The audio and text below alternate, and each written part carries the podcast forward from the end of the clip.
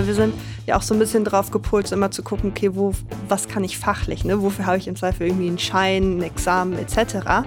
Aber auch zu gucken, so wie gut bin ich im Zweifel ähm, im Organisieren, wie empathisch bin ich, wie gehe ich mit anderen um, kann ich gut netzwerken, solche Sachen. Das ja. sind ja auch dann alles super wichtige Kompetenzen und da dann hinzuschauen. Ideencouch, der Podcast, der selbstständig macht, mit Dr. Jan Evers.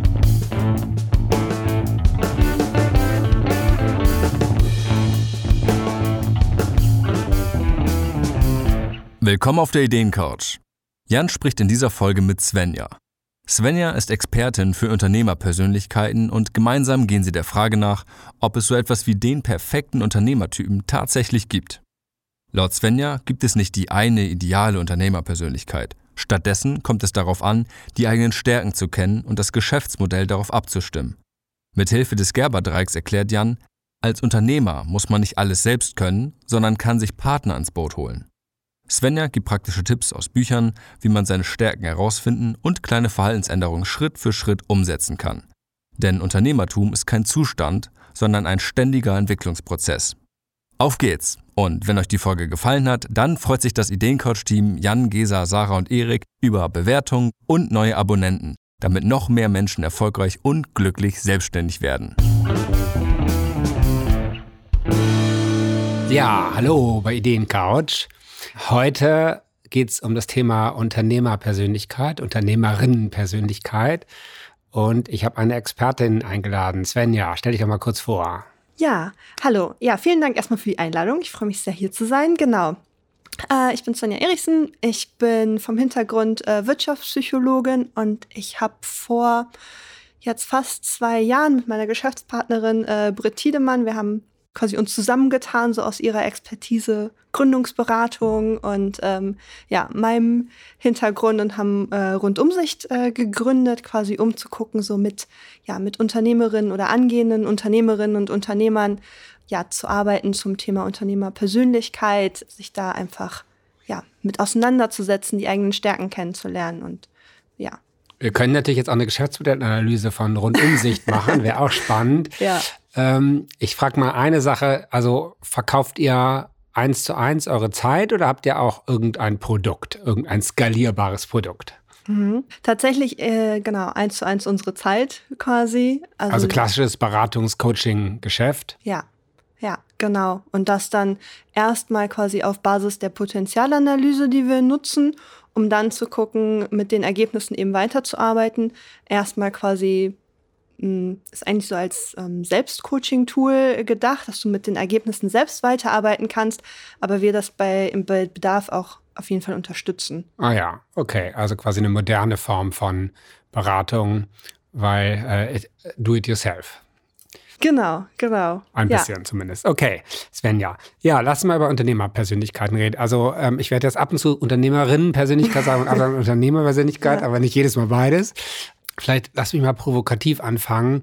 Die große Frage ist ja, gibt es dieses Thema überhaupt? Mhm. Ne? Also in den USA äh, gibt es unter den Wissenschaftlern einen interessanten, jahrzehntelangen Streit, ob es sowas wie ein Unternehmergen gibt. Mhm.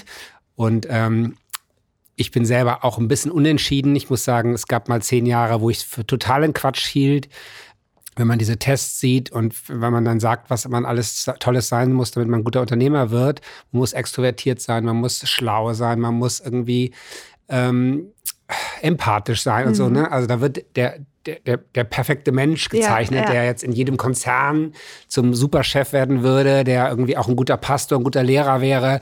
Ne? Ähm, ja, kein Wunder. Ne? Wenn man das als Modell macht, dann hat man erstens kein Wunder, dass es so wenig Unternehmer, so wenig Gründerinnen gibt, äh, weil wer kann sich damit schon identifizieren? Mhm. Und zweitens, dass die jetzt nun auch dann erfolgreich werden, ähm, ist dann auch vielleicht kein Wunder so. Das nur mal so als ein, eine ja. Lanze gebrochen für, gibt es es überhaupt? Mhm. Gibt es es vielleicht doch nicht?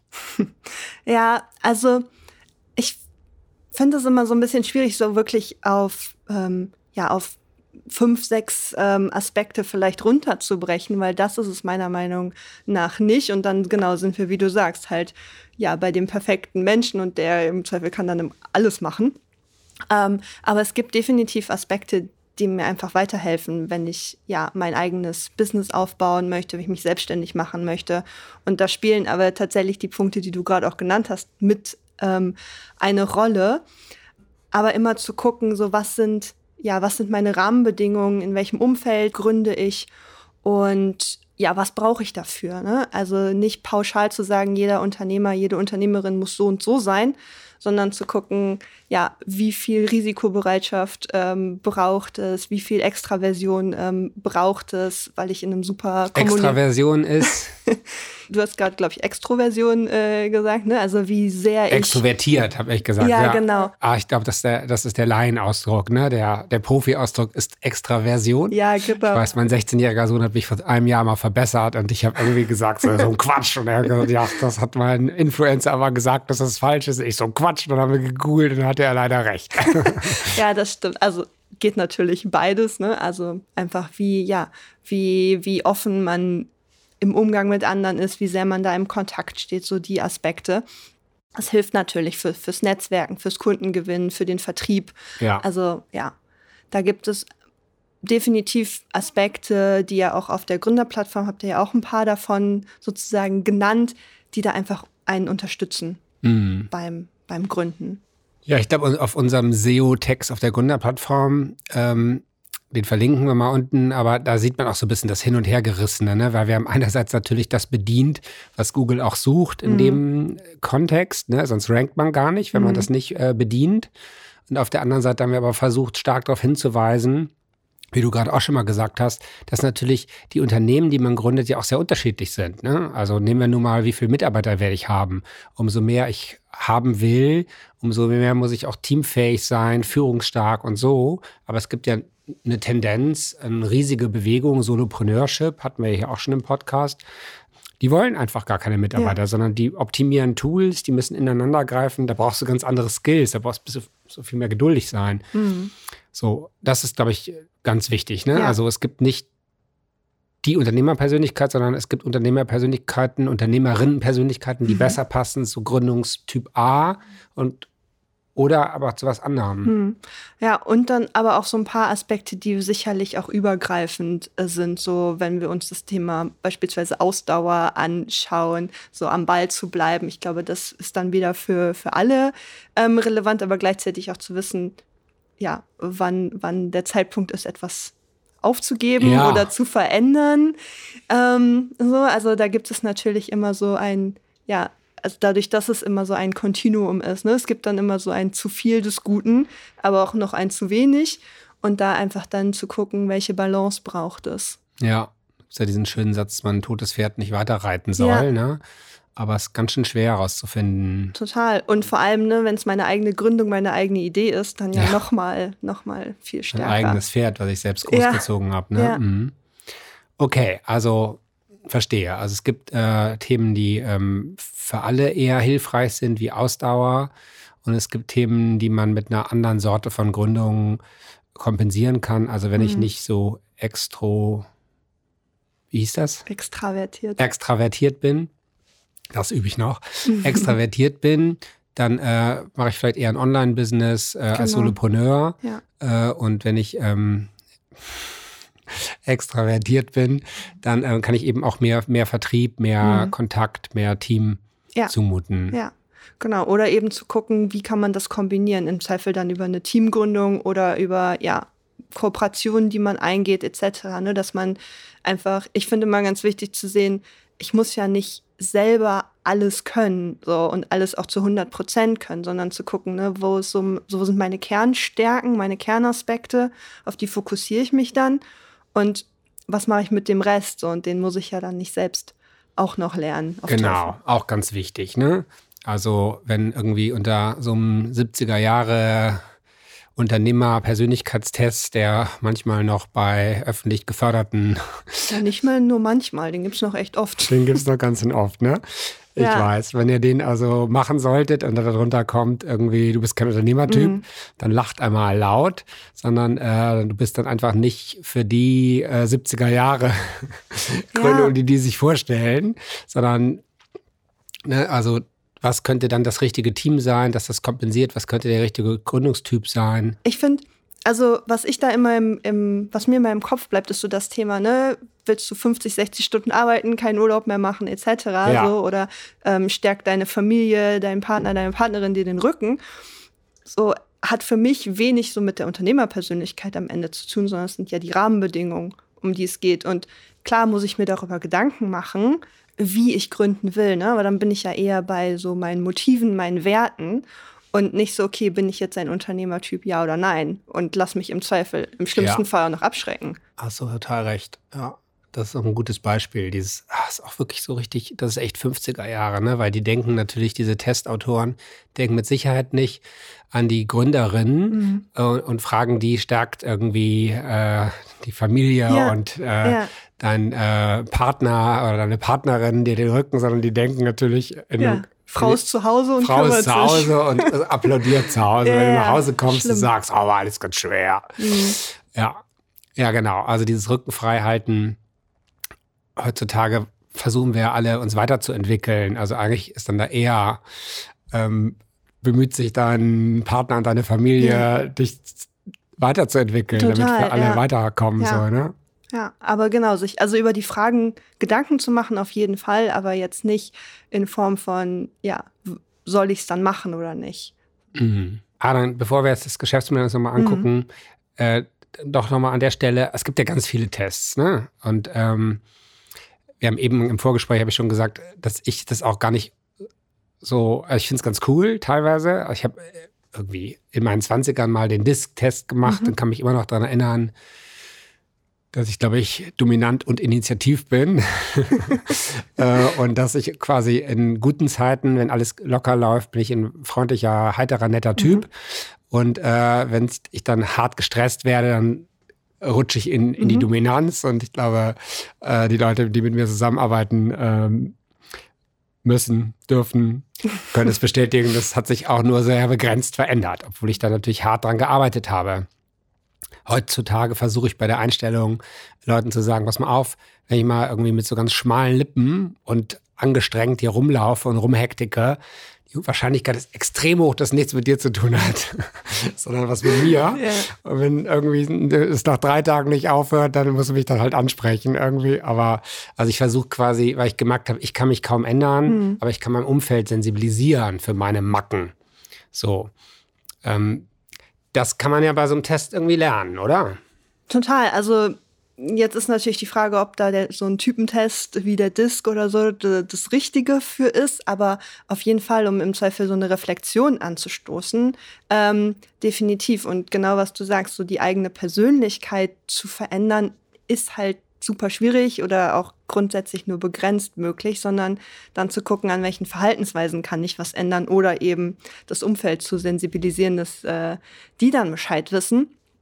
Ähm, also ein Typentest im Grunde hast du dann am Ende vier Typen und alle Menschen sind einer dieser vier Typen. Ist irgendwie ein bisschen unwahrscheinlich, dass das so der Fall ist, dass wir uns alle so ähnlich sind.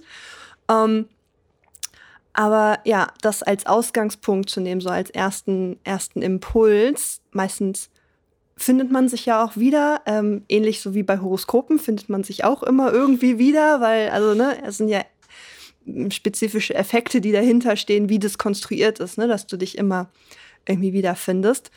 Aber ja, da als vielleicht als ersten spielerischen Ansatz sozusagen, mm. ne, mhm. mal reinzugucken, auf jeden Fall. Ja, und also heutzutage gibt es ja auch ganz gute dann Texte, die dann da rausfallen. Mhm. Ne? Und ich muss zugeben, wenn ich sowas dann lese über mich, finde ich das schon auch äh, ganz schön passend. Mhm. Vor allem, wenn dann da steht, äh, Sie müssen darauf achten, dass Sie nicht, also wenn quasi vorsichtig formuliert wird, mhm. welche, wo meine Schwächen zu was ja. führen, dann hat das immer meistens echt ziemlich große Relevanz. Also kann ich nur bestätigen, macht sowas mal spielt damit rum. Was fällt dir da ein? Also Disc ist ja bekannt, Reese, hm. ich auch mal, das, da geht es ja um Motivation. Hm, ne? Genau. Weißt du noch, wie viele? Zehn oder 30 oder so? Ja, das weiß ich tatsächlich. Also da geht es so darum, das ist auch ein Fragebogen. Und man wird dann äh, gefragt, wie wichtig einem dies und das hm. und sonst was ist.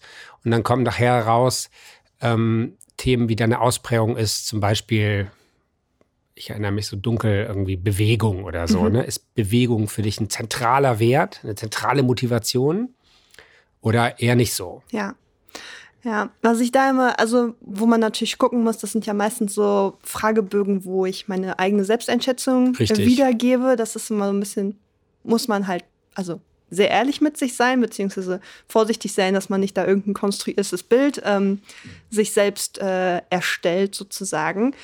Ähm, und dann natürlich, aus welchem Kontext kommen so die, die, die Tests. Ne? Wenn ich jetzt mir so einen Motivationstest anschaue und der ist so grundsätzlich, was motiviert mich, gibt es ja auch welche, die mehr noch in diese berufliche Motivation Mhm. ähm, reinschauen. Also da auch immer mal zu gucken, die gibt es dann vielleicht nicht bei Google umsonst ähm, oder so, aber ja, einfach, was will ich damit machen am Ende? Ne? Will ich es einfach mal nur für mich testen und so einen ersten Ansatzpunkt kriegen?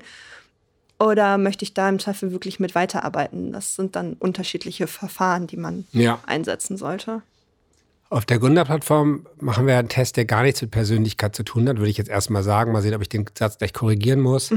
äh, das, wir nennen das immer das Gerber-Dreieck. Also, das ist ein Autor, Gerber aus den USA, der da ähm, wirklich wahnsinnig erfolgreicher KMU-Berater ist, also Kleinunternehmerberater, auch riesige ähm, Reichweiten hat.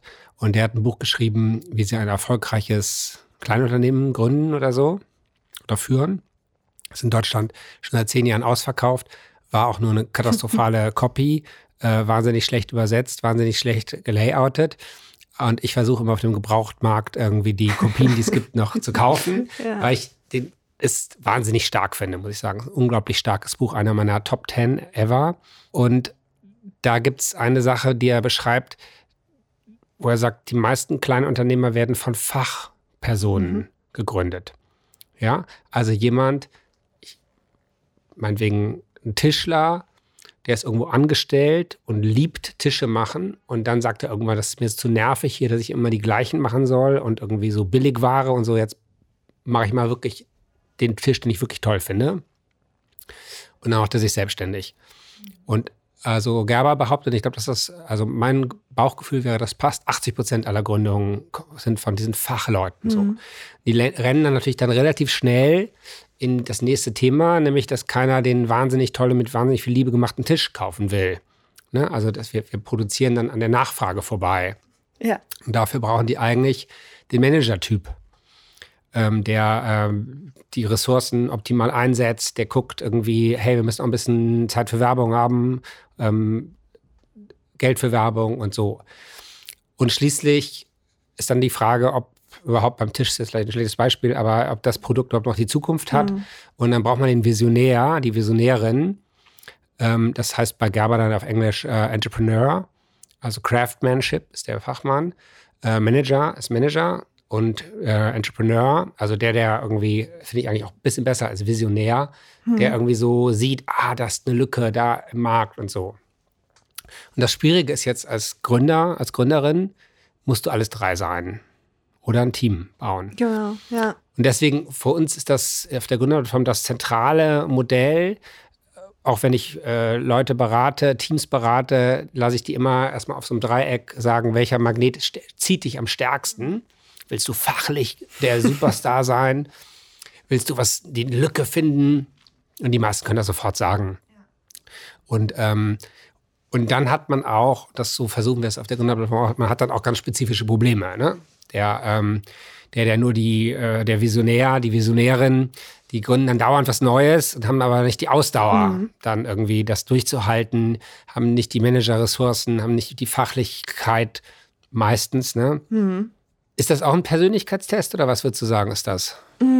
Also ich, ich kannte den schon quasi vor der Gründerplattform, weil äh, Britt in ihrer Gründungsberatung auch genauso wie du das sagst damit arbeitet. Ne? Ja. Wo, wo schätzt du dich ein? Ähm, also eher von wegen, welche, welche Rolle ähm, erfülle ich am Ende. Klar hat das dann auch Persönlichkeitsaspekte ähm, sicherlich, aber ähm, eher quasi genau, welche, welche Rolle nehme ich in der Gründung ein oder im Team ähm, ein, was besetze ich da. Ja, das hat was mit Motivation zu tun. Ja, Wahrscheinlich auch Motivation, genau, im Zweifel ja auch ja dem eigenen Hintergrund, ne? Was habe ich Mhm. so an, an Wissen, an Kenntnissen? Ähm, ja, aus welchem Bereich komme ich, ne? Komme ich aus der Tischlerei oder komme ich aus der BWL oder so? Ähm, Genau. Und dann welche, ja, was besetze ich da? Welche Vorliebe habe ich im Zweifel auch, womit ich mich beschäftige? Und klar, dann sind wir im Zweifel auch wieder Ja. bei der Persönlichkeit. Und da, glaube ich, ist ja auch eine große Tendenz, dass Leute, die so sehr fachlich sind oder auch Leute, die visionär sehr stark sind, die träumen dann immer von der anderen Person, die das Management macht. Ne? Und dann ist man ganz schnell, wie du jetzt auch gerade, bei BWLern. Ja. Und dann sage ich immer, das ist ein riesiges Missverständnis, weil Betriebswirtschaftslehre in äh, English of Business Administration, Administration, Mhm, wir werden stimmt, ja ja. ausgebildet, ich bin auch BWLer. ja, ich auch ursprünglich, genau. Echt? Okay, oh, du Arme. Ja, check, was, what a waste, sage ich immer. ähm, aber wir werden ja ausgebildet, im Großunternehmen Mhm. nachher ein Rädchen im Getriebe zu sein und es zu administrieren. Ja, Wir werden ja nicht ausgebildet, um eine Lücke zu finden, ein Produkt zu entwickeln. das stimmt.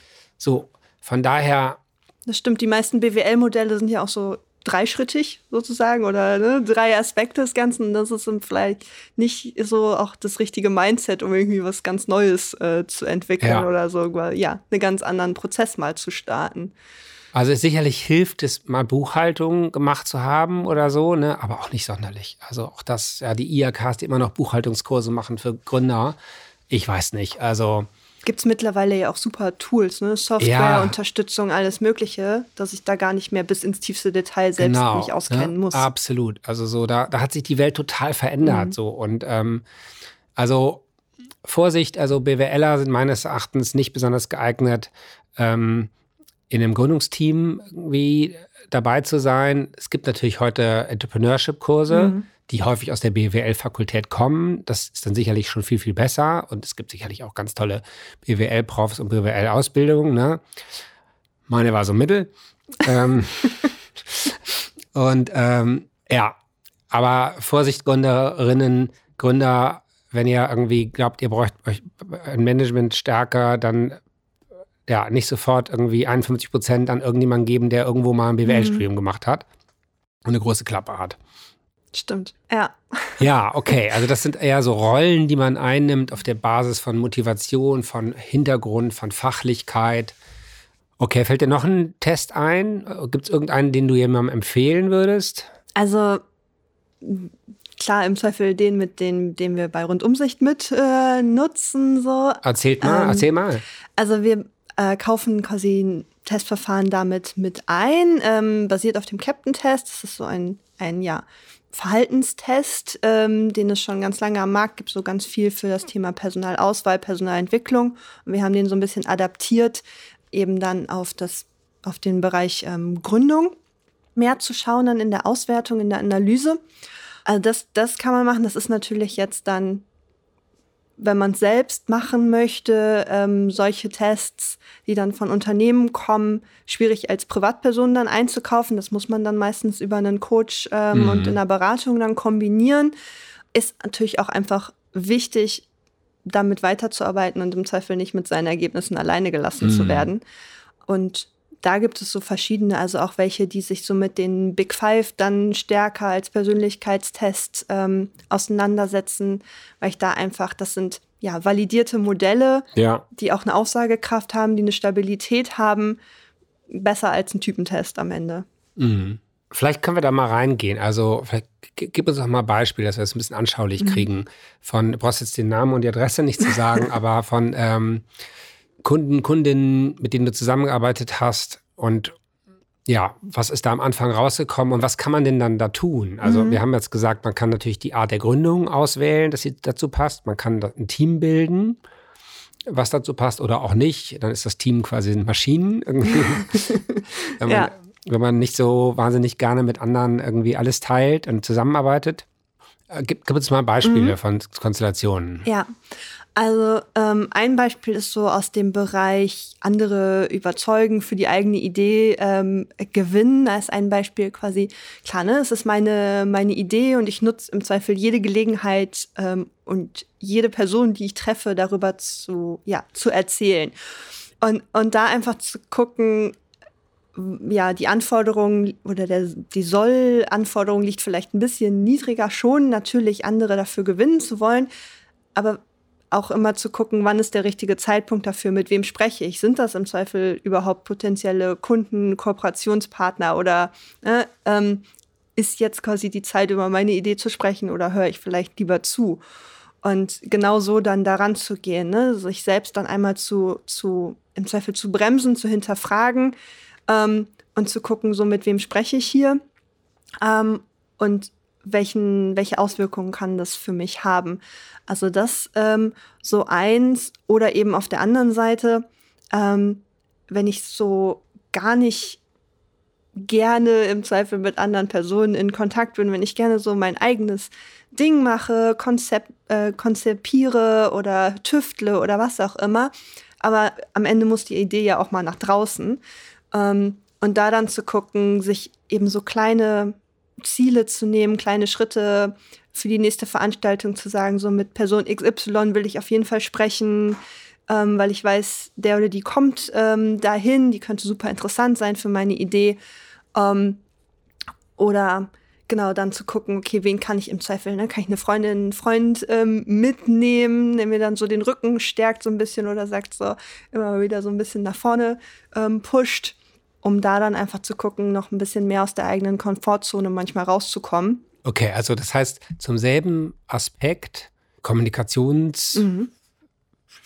oder nicht zu sein, gibt es jetzt eigentlich zwei Extremtypen, ja. ne? der, die erste Person, die du beschrieben hast, äh, erzählt jedem, der nicht bei drei auf den Bäumen ist, irgendwie von seiner wahnsinnig tollen Gründungsidee. Und da geht es jetzt darum, dem beizubringen, dem zu helfen. Oder äh, der, diese Person muss jetzt gucken, rauszufinden, wann ist die Relevanz stark, mhm.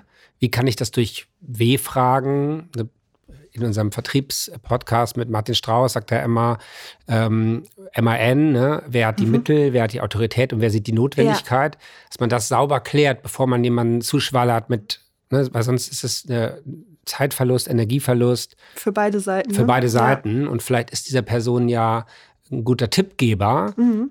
Aber wenn man ihn erstmal zugequatscht hat und nicht zu Wort gelassen hat, dann, ist, dann hat er auch keine Lust mehr, einen Tipp hm. zu geben oder sie. Das wäre die eine Konstellation. Genau. Und auf genau. der anderen jemand, der sehr bescheiden ist, der sich sehr, der sehr zurückhält, äh, der dann äh, vielleicht lieber äh, bei der ersten ähm, äh, Nachfassen, Kritik zurück ins Kämmerlein mhm. geht und weiter bastelt, weiter konstruiert. Ja. Ähm, alles umändert, obwohl das jetzt nur äh, Stichprobe gleich eins, n gleich eins war. Und für, und für den macht er dann anderes Training, andere Ziele. Ja, genau. Genau, halt individuell immer zu gucken, ne? Wo, wo stehst du, wo bist du gerade und wo möchtest du hin? Und das muss eben auch von Person zu Person ganz unterschiedlich sein. Ja. Ähm, fällt mir ein, ihr macht ja auch Sprechstunden auf der Gründerplattform, mhm. ne? Da, das haben wir jetzt ja seit 2023 eingeführt, dass zu bestimmten zentralen Themen äh, der Gründung des Unternehmertums man monatlich Sprechstunden hat, wo dann 10, 20, 30 Leute da sind und ihr ein paar Fällen das praktisch, ne? die können mhm. dann sagen, was sie quält und ihr arbeitet da dran ne? und alle anderen können zuhören. Ja, ganz häufig das Thema äh, Unternehmerpersönlichkeit im Businessplan. So, ne, wie stelle ich das gut dar? Im Zweifel auch, wenn ich ähm, ja, Fördermittel haben möchte, okay. so, wo, was sind da so die, die, die Stellschrauben? Ne? Ja. Also das wirklich dann auch gut, gut darzustellen, warum bin ich jetzt die richtige Person für meine Idee, weil im Zweifel dann auch so ein Banker, der dann da sitzt, ähm, ja, das wirklich prüfen soll. Mhm. Die Frage immer, wie sie es genau ähm, prüfen, aber dass man da mehr, ähm, mehr macht, als im Zweifel seinen Lebenslauf ähm, anzuhängen. Ah ja, das ist typisch da. Ja, und also sich da wirklich mit den eigenen Stärken auch auseinandersetzen. Ist sicherlich auch, glaube ich, wichtig, für, um kreditwürdig und förderwürdig zu sein. Ist wahrscheinlich super wichtig. Muss da natürlich total aufpassen. Wie ein Freund von mir, der Soziologe Stefan Kühl immer sagt, Businessplan schreiben ist nicht schlimm. Man darf nur nicht den Fehler machen, selber dran zu glauben. das finde ich jetzt immer etwas zu pointiert, ja, ja, aber ist halt ein Soziologe. Ähm, und äh, ja, und auch da, ne, also kann man natürlich was schreiben, was dann dem Banker und dem Förderer gefällt, aber man muss aufpassen, dass man nicht vergisst, dass man nachher auch die Person sein muss, die das Unternehmen ja. ausfüllt. Genau. Und ja, da eben zu gucken, ne, was ist dann für mich authentisch, ähm, wie möchte ich es auch einfach wirklich für mich ja umsetzen. Das ist natürlich im Gründungsprozess auch grundsätzlich so die, die Fragen, die man sich stellen sollte. Und das natürlich dann in so einem Planungstool wie dem Businessplan dann ja, umzusetzen, anzugehen. Dann hat man quasi zwei Fliegen mit einer Klappe am Ende. Ja, ah, das ist eine Chance, nochmal mein Geschäftsmodell einzubringen. weil wir sagen ja in der Gründerplattform immer, fang nicht zu früh mit dem Businessplan an, weil in dem Moment, wo man dann so viele Worte schreibt mhm. und so, dann legt man sich selber so fest. Ähm, mach mehr Geschäftsideenarbeit, was sind verschiedene Ideen und da kann man dann natürlich auch sehr gut, zu welcher Idee passe ich. Ne, da wollen wir auch uns toolmäßig nochmal verstärken. Ähm, und dann im nächsten Schritt Geschäftsmodell. Ne, und das habe ich jetzt auch mal vor mir. Also die elf Felder des Geschäftsmodells und über das, was wir natürlich im inneren Kreis hier reden, ist Unternehmensgeist, ne? Gründerin, Gründerteam, wer ist dabei und warum? Welche Werte lebt dein Unternehmen, lebst du? Das ist natürlich auch was, damit die Ausdauer stimmt. Ne? Wenn man irgendwie was macht, was jetzt irgendwie man schnell Kohle verdienen kann, aber dann merkt man irgendwie, dass das nur das die eine, der eine Wert ist und der andere vielleicht nicht so passend. Vielleicht hat man die Lust. Was würdest du sonst sagen beim, beim Geschäftsmodell? Also wo ist die Unternehmerpersönlichkeit besonders zentral für? Ohne die jetzt alle auswendig äh, ja. vor Augen zu haben, aber vor allem, also vor allem, was den Kundennutzen natürlich auch angeht, vor allem wenn ich mich als Solopreneur selbstständig mache, so zu gucken, okay, warum sollten die Leute bei mir kaufen? Das hat natürlich auch viel mit meiner Persönlichkeit dann zu tun. Wie will ich wirken? Wie will ich auftreten? Wie sollen mich andere in Erinnerung ähm, behalten? Und was macht mich aus im Unterschied zu anderen, dass sie dann zu mir kommen? Weil im Zweifel die Idee vielleicht nicht ganz neu ist auf dem Markt, aber ich es dann halt auf meine Art und ja. Weise mache. Also der Kundennutzen, den ich predige, der muss auch zu mir passen. Ja, ne, wenn genau. ich sage, bei mir kriegst du das Billigste irgendwie, dann muss man auch das Gefühl haben, dass die Strukturen so effizient sind oder so, dass die Story dazu passt. Mhm. Mhm. Ja, und auch was ähm, Schlüsselpartner oder so angeht, ne? Mit, mit wem, mit wem will ich arbeiten, wen brauche ich vielleicht noch, um mich selbst dann zu ergänzen und dann aber auch zu wissen, wie ticke ich und was brauche ich dann von einem Schlüsselpartner oder einer Schlüsselpartnerin als Unterstützung oder als, ja. Ja, ah, finde ich auch ganz stark. Das ist für mich halt auch, weswegen ich auch auf die Geschäftsmodell kann, was so stehe, diese starke Rolle des Schlüsselpartners, mhm. weil sie erstens in die Zeit passt, wo wir über digitale Schnittstellen sehr arbeitsteilig sein können. Und andererseits passt sie auch als quasi als Faustschlag, als Konter zu dem, du bist kein Unternehmertyp. Mhm. Ne? Weil ja, das, was ich nicht kann, das hole ich mir als genau, Schlüsselpartner genau, ja. rein. Schlüsselpartner ist ja per Definition jemand, den ich nicht jetzt dauernd auswechsel, sondern jemand, an den ich mich binde. Also meinetwegen ein äh, Joyboy, den ich mal lange gearbeitet habe, die Bier machen, ähm, alkoholfreies Bier mit viel Protein für Sportler. Die haben 43 Brauereien besucht, bevor sie dann bei der 43 gemerkt, und da stimmt die Werte. Also die finden auch, dass Bier was anderes sein kann als Reinheitsgebot, Reinheitsgebot, Reinheitsgebot. Und auf der anderen Seite stimmt irgendwie das Match zwischen uns. Die können was. Ja. Ne, die Brauerei hat gemerkt, oh, die sind innovativ, die haben ein Forschungsinstitut an der, an der Seite, die was Neues machen und wir haben als Brauerei Bock auf was Neues. Mhm. So, ne? Und ja. das, also das, glaube ich, ist die Stärke. Schlüsselpartner finden und dafür muss man sich selber kennen, was, was bin ich gut, hm. was mag ich nicht so gut. Genau, was, was brauche was, so brauche ich, ja, was brauche ich da noch? Was ne? brauche ich? Ähm, und dann auch wieder bei dem Punkt, ich muss es nicht alles selbst lernen und können. Klar, im Zweifel Schlüsselpartner muss ich im Zweifel ja auch bezahlen können. So, das ist dann nochmal vielleicht ein anderes Thema, aber vielleicht gibt es auch Kooperationen, die man eingehen kann, wo es dann so ja ein Geben und Nehmen einfach auch ähm, ja, oder man erstellt zusammen ein Produkt, das man dann ja. gemeinsam verkauft, ne? Also, dass man gemeinsam und dann das ein Ertragsmodell, mhm. das was das dann teilt oder so.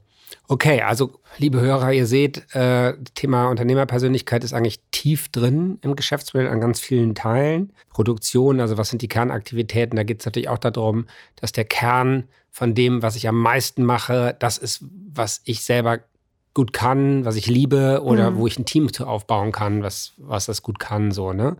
Ähm, ansonsten, ja, das hat wieder mit den Kernfähigkeiten zu tun und so weiter. Ja, vielleicht ähm, so der Aspekt, wie wie komme ich denn dahin, was meine eigenen ähm, Stärken sind? Ne? Weil das ist ja natürlich auch immer so ein Thema.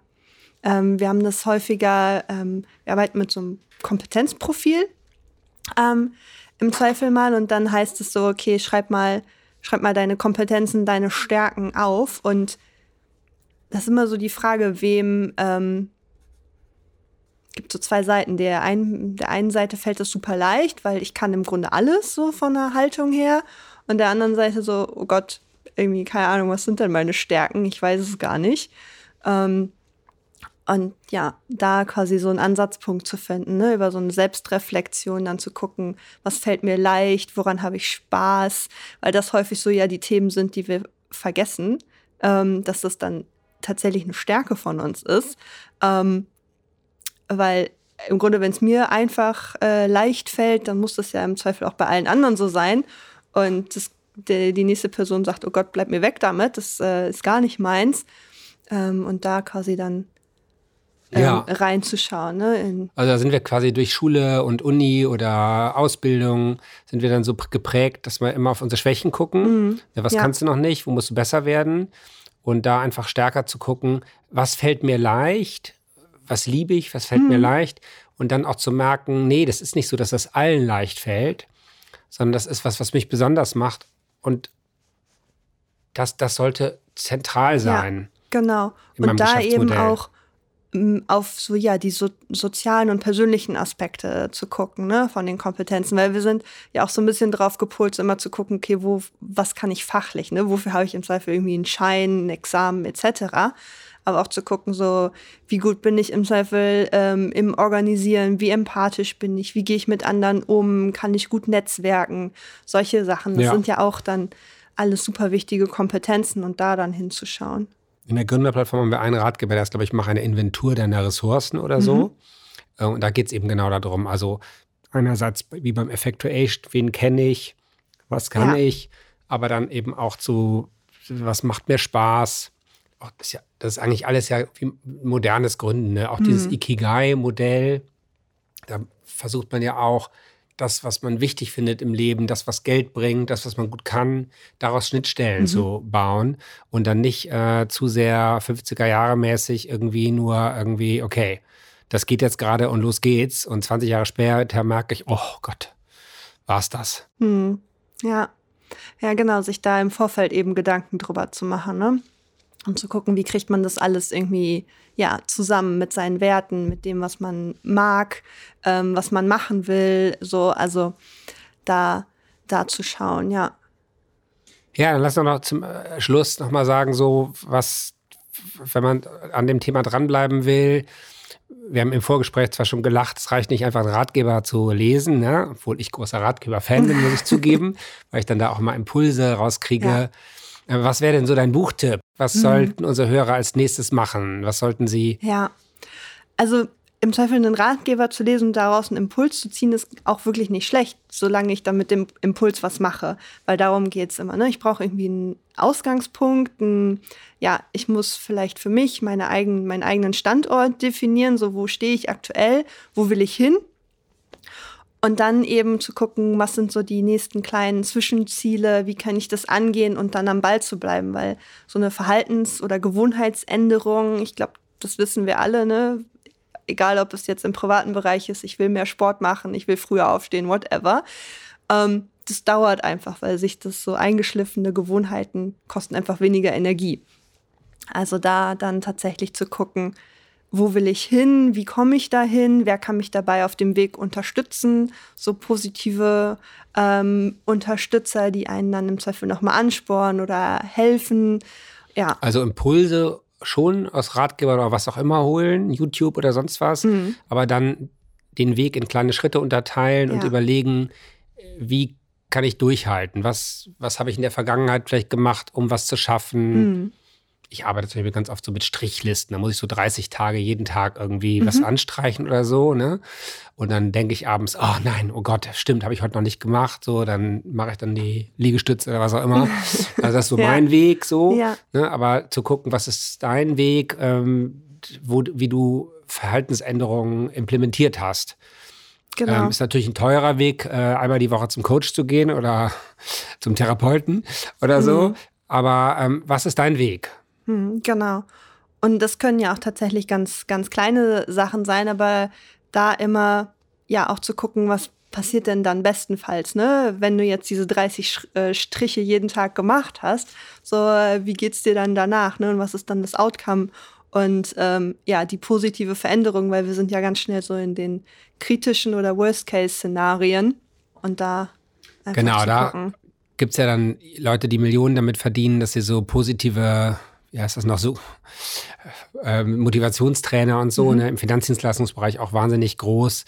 Die machen dann so eine Halle voll und dann, äh, sagen wir dann, sofort anfangen zu sparen und ja. so, ne, also. Na, aber erst noch deren Kurse kaufen. Genau, genau, genau. Das ist dann meistens irgendwie das Ding. Das gibt's ja, ja jetzt auch, äh, YouTube und so weiter, mhm. auch wie verrückt. Ähm, aber das, also das Positive an der positiven Motivationstraining ist, glaube ich, dieses, dass man sich das vorstellt, wenn ich das jetzt gemacht habe, dahinter, was ist der Horizont? Und dass man dieses Gefühl, wie sich das anfühlt, mhm. auch nach vorne holt.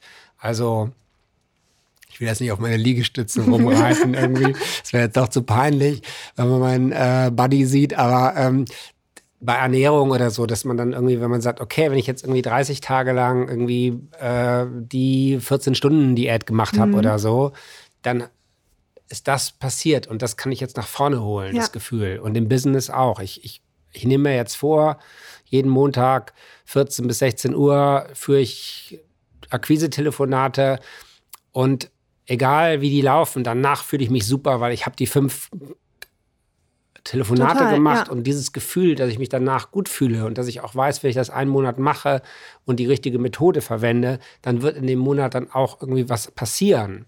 Das nach vorne holen. Mhm. Ja. Genau, oder man fängt erstmal mit einer halben Stunde an, ne? Also so, genau. ne? Die, so die kleinen, kleinen Schritte, aber auf jeden Fall. Und da kann man dann ja auch für die nächsten Schritte wieder draus, draus zehren und dann gucken, okay, wo bin ich jetzt und auch diese kleinen Erfolge dann ja auch feiern, ne? weil wir sind ja dann schnell schon wieder, okay, beim nächsten, beim nächsten, beim nächsten. Und dann kurz zu gucken, cool, das habe ich jetzt echt geschafft und ähm, ja, sich dafür zu belohnen und dann weiterzugehen. Cool.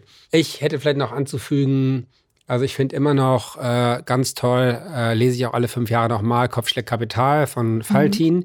der ja ganz stark predigt, mach das, verfolge dein Herzensprojekt, dein Baby oder so, wie mhm. er das nennt und da auch so ganz stark auf die Konzentration auf das, was man gut kann, was einem leicht fällt und alles andere durch Schlüsselpartner und so. Mhm. Ich finde, das kann man sich wirklich geben.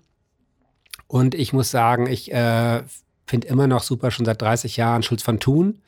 Ja. Der ja auch, es gibt ein ganz kleines Bändchen Kommunikation für Führungskräfte oder miteinander reden für Führungskräfte, eins von beiden. Äh, kostet, glaube ich, 9,50 Euro im Rowold Verlag. Und da bringt er was, ich finde, das muss auch also das rate ich jedem UnternehmerInnen ähm, zu lesen, weil da geht es ja auch stark darum, wenn ich als Persönlichkeit ähm, eher so bin, dann muss ich im Kommunikationsstil darauf achten. Das macht er super mhm. praktisch, so, ne? Wie man, wie man einerseits dann dieses innere Team, das ist ja eigentlich ja. auch so, also das ist quasi, wo man in sich reinguckt und sagt, was für Stimmen sind ja, denn welche da? Welche Anteile habe ich? Welche genau, Anteile ja. habe ich da? Im Vertriebsgespräch muss ich vielleicht jemand anderen nach vorne mhm. holen als ähm, wenn ich äh, bei meiner kranken Mutter anrufe oder so. Ne? Das finde ich auch ein ganz starkes äh, Tool, was für alles im Leben passt. Da kann, wird man auch besserer äh, Partner bei und besserer Vater, aber eben auch ein besserer Unternehmer. Mhm. Also das, das wären so meine zwei Tipps. Beides irgendwie Bestseller, unter 10 Euro, kann man alle fünf Jahre Wiederlesen. Lesen, wiederlesen. Ja. Man hört immer was Neues raus. Ich sehe dann immer noch, was ich das letzte Mal unterstrichen habe. ja, und dann manch, streicht man plötzlich was ganz anderes genau, an. Genau, dann weiß man, juhu, ich habe mich ja. weiterentwickelt, juhu, ich streiche was anderes an. Das ist ein anderes Thema relevant, ja. Okay, Svenja, herzlichen Dank. Toll, dass du uns bei der Gründerplattform unterstützt mhm. und äh, viel Erfolg mit Rundumsicht. Dankeschön. Und das ist auf jeden Fall super Thema. Brauchen wir alle. Wurde, glaube ich, klar. Hoffentlich, ja. Auf geht's. Ja, Dankeschön. Schön. Ja, danke dir. Der Ideencouch Podcast ist eine Produktion der Everest GmbH und Partner von LaborX Hamburg. Redaktion Gesa Holz und Sarah Bechtloff. Technische Bearbeitung Erik Uhlendorf.